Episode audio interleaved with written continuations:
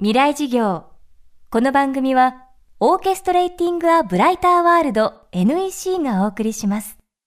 未来授業火曜日。チャプター未来事業。今週の講師は東京大学東洋文化研究所の教授安富あゆみさんです。21世紀になっても世界のどこかで繰り返される戦争や環境破壊。人間はどうして愚かな過ちを繰り返してしまうのか。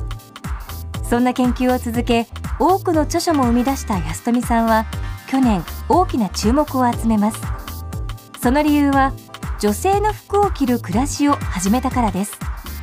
男性の装いをやめた東大教授として安富さんのもとにはテレビからの出演依頼が殺到しました。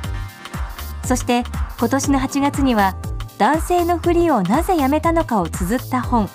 ありのままの私が発売されました。未来授業2時間目。テーマはありのままの私。そうです。だからその本当に恐ろしいことですよね。つまり自分多分私は小さい時からそういう格好したかったなと思うんですけどそのそれに気づくのに、まあ、50年以上気がつかないででたまたまそういうきっかけがあったので気づいたんですが他には実はきっかけいっぱいあったはずなんですけど気づかなかったんですね。で人間というのは本当にやりたいこと本当に自分自身であることっていうのが思いもかけないところにある可能性が常にあって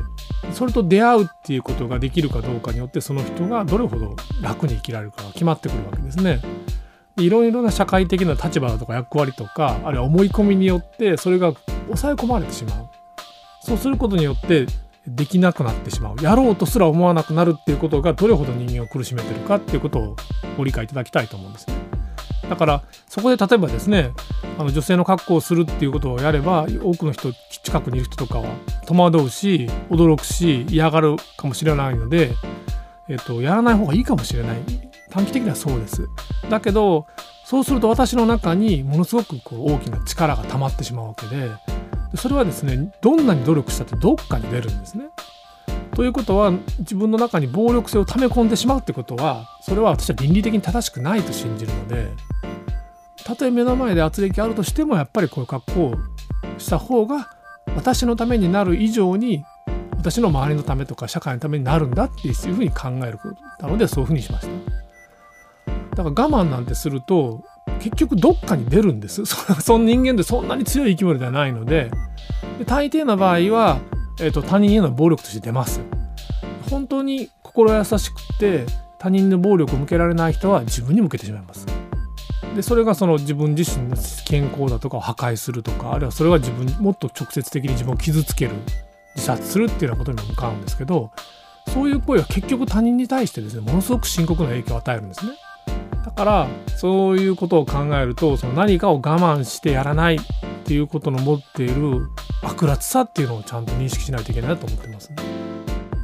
これまでどんなことをしても解消されることのなかったストレス。ところが女性の格好をしてみたら驚くほど心静かにいられる自分がいた。安富さんが本当の自分に出会えたきっかけ。それは偶然でした。まそうですねだからあの、まあ、本当にずっと私はだから内的なストレスにずっと苦しんでいてその原因がよく分かんなかったわけですが、まあ、いろんな方法で馬に乗ったりとかですねいろんなその自分が必要としている研究をしたりとかそういうことによって、まあ、随分解消されてはいたんですけれどもそのある時その自分自身がその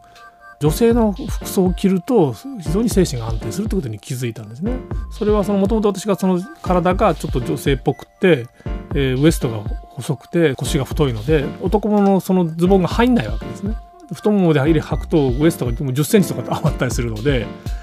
それを無理に入れて着るとすごく不格好になるっていうことがあったんですが太ってる間はですね中年太りしてる間は問題なかったんですけどダイエットに成功して1 0キロ以上体重が減ったらですねまたその問題が出てきてそのズボンが合わなくなっちゃったので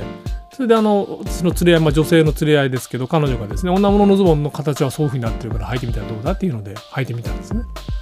そしてその、まあ、女物のパンツ履くと非常にぴったり合っててしかもだからあの足の長さとかまで切らないで履けちゃうんですね。女性のものを長く作ってありますから女性にとってだから私にはちょうどぴったりだしそれから女物のズボンを履くと上に男物の T シャツを着るのがすごく不格好なので女物の T シャツ着てみると非常に私の体にフィットしててそれであの非常に気に入ったので男物みたいにして女物を着てたんですけどやがてそのそれを着ているっていう時の安心感とかですね心地よさっていうのが単に機能として心地よいのではなくて社会的な関係性においてもそうだっていうことに気づいたんですね。だから自分自身の何らかの精神的な作動に女性的な振る舞いとかそういうものの方が合ってるってことが徐々に分かってきてそれでそのより女性的な格好をする方がより自分が心静かにいられるってことが分かったのでこういう格好するようになりました。未来事業今週の講師は東京大学東洋文化研究所の教授安富あゆみさん。今日はありのままの私をテーマにお送りしました。明日も安富あゆみさんの講義をお届けします。ここでお知らせです。地のフロントランナーが繰り広げる1日限りの特別公開授業 FM フェスティバル未来事業明日の日本人たちへ。戦後70年のイノベーション新しい日本人の突破力。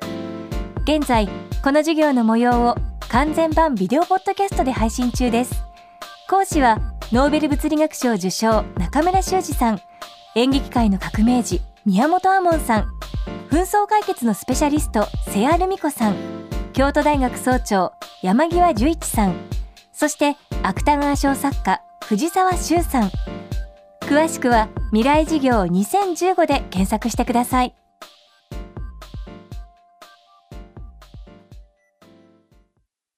未来事業この番組はオーケストレーティング・ア・ブライター・ワールド NEC がお送りしました。